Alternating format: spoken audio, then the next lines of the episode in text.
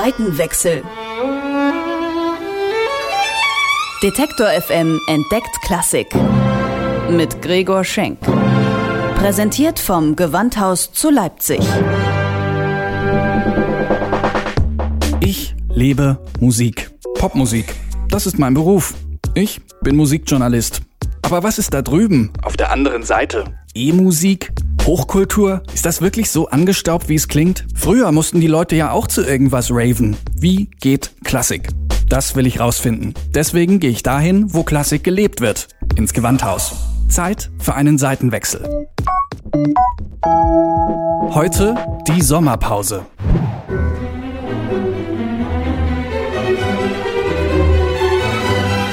Ein warmer Sommertag im Juli. Vor zwei Wochen hat sich das Gewandhausorchester in die Spielzeitpause verabschiedet. Vor dem Gewandhaus sieht's irgendwie anders aus als sonst. LKWs haben sich aufgereiht, Arbeiter wuseln emsig durch die Gegend.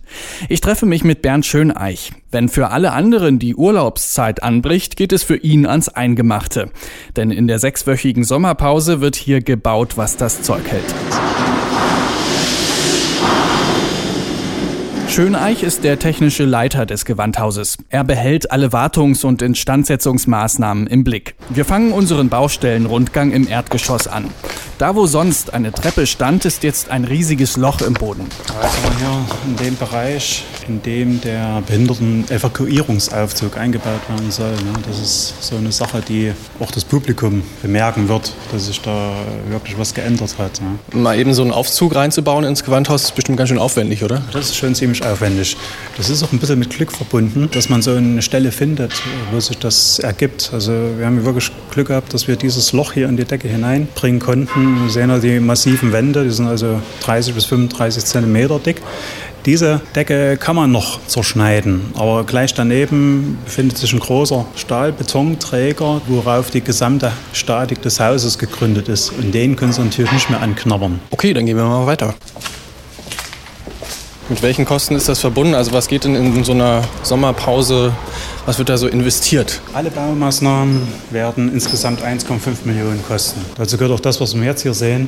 In dem Bereich werden neue Rauchschutztüren eingebaut. Das ist das Personaltreppenhaus und da gibt es dann Vorschriften, dass die dann wirklich diese Anforderungen haben. Äh, auch hier wird gleich noch was Besonderes mit dazu gemacht.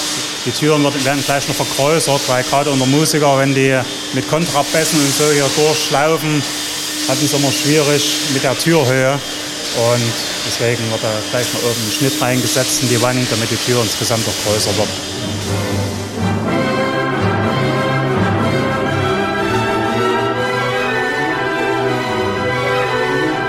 So, jetzt sind wir im Hauptfoyer. Das ist praktisch stellvertretend ähm, für die größte Baumaßnahme, die dieses Jahr im Gewandhaus stattfindet, die man im Endeffekt, wenn man es nicht denn weiß, äh, gar nicht bemerkt. Und zwar im gesamten Haus wird die Brandmeldeanlage erneuert. Das sind so äh, circa 1500 Brandmelder, die da ausgetauscht werden muss. Und das ist das, was es so kompliziert macht, das gesamte Leitungsnetz dahinter circa 30 Kilometer Leitung. Das wird auch noch ausgetauscht. Das heißt, das Hämmern, was wir hier gerade hören, das hat auch mit den Brandmeldern zu tun, oder? Das, die suchen sich jetzt, Sie sehen, die Decken sind offen. Ja, und dort müssen sich nun die Kollegen die Wege suchen, wo sie die Leitung langziehen können. Und irgendwo stoßen sie auf Hindernisse. Ne, und da müssen sie dann eben dann eine Bohrmaschine oder einen Hammer anlegen, um durch die Wand zu kommen. Hat man da eigentlich noch mit den äh, Leuten zu tun, die hier auch architektonisch mitgewirkt haben an dem Haus? Jede Baumaßnahme, die im Gewandhaus stattfindet, findet nur unter Zustimmung des Denkmalschutzes statt. Und wenn da der Bauantrag eingereicht wird für die Baugenehmigung, kommt automatisch der Denkmalschützer mit hierher und sieht sich alles an, was wir vorhaben. Das Glück ist, dass ja auch Professor Skoda, der Chefarchitekt von 81 von dem Bau, uns nur zur Verfügung steht. Und der brät uns auch mit. Also der hat, wo wir gerade beim Aufzug gewesen sind, ne, also der hat mit vorgeschlagen, wie der Aufzug aussehen soll und dass der sich wieder in sein Haus einfügt. Wird im großen Saal auch irgendwas gemacht? Da sind die, sag mal, die üblichen Arbeiten, die jedes Jahr gemacht werden. Können wir gerne mal reingucken.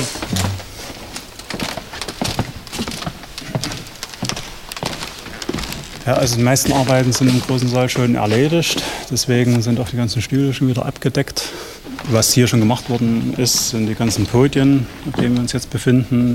Die wurden gewartet. Die Orgelwartung findet immer zur Spielpause statt. Ja, ansonsten haben wir hier im Saal, es kommt immer wieder vor, und das wird immer häufiger, dass die Bühne erweitert werden muss. Also es reicht nicht mehr aus hier auf der Bühne mit den 180 Quadratmetern, wo wir uns befinden, sondern es wird großes Maleraufführung. Der Chor soll doch mal unten auf der Bühne stehen und schon müssen sie nach hier vorne rausbauen. Das heißt, für die Kollegen komplette Stuhlreihen ausbauen. In den ersten drei Reihen zum Beispiel sieht man noch die Abdrücke, da waren die Stühle mal drin, die stehen jetzt hier nicht mehr, aber das kann man dann nach Bedarf rein und rausbauen oder wie ist das gedacht? Genau, die Stühle werden dann wieder da hineingestellt, können dann ordentlich angeschraubt werden und vor allem auch leicht wieder abgebaut werden. Und die Bühne kann dann diese zusätzlichen 30 oder gewünschten 40 Quadratmeter erweitert werden.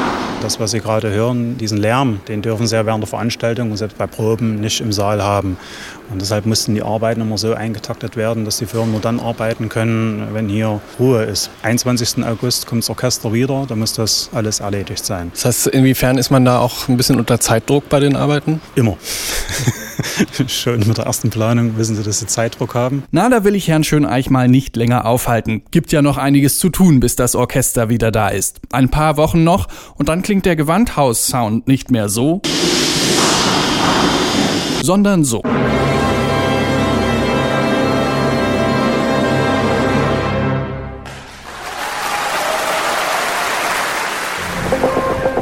Seitenwechsel. Detektor FM entdeckt Klassik. Mit Gregor Schenk. Präsentiert vom Gewandhaus zu Leipzig.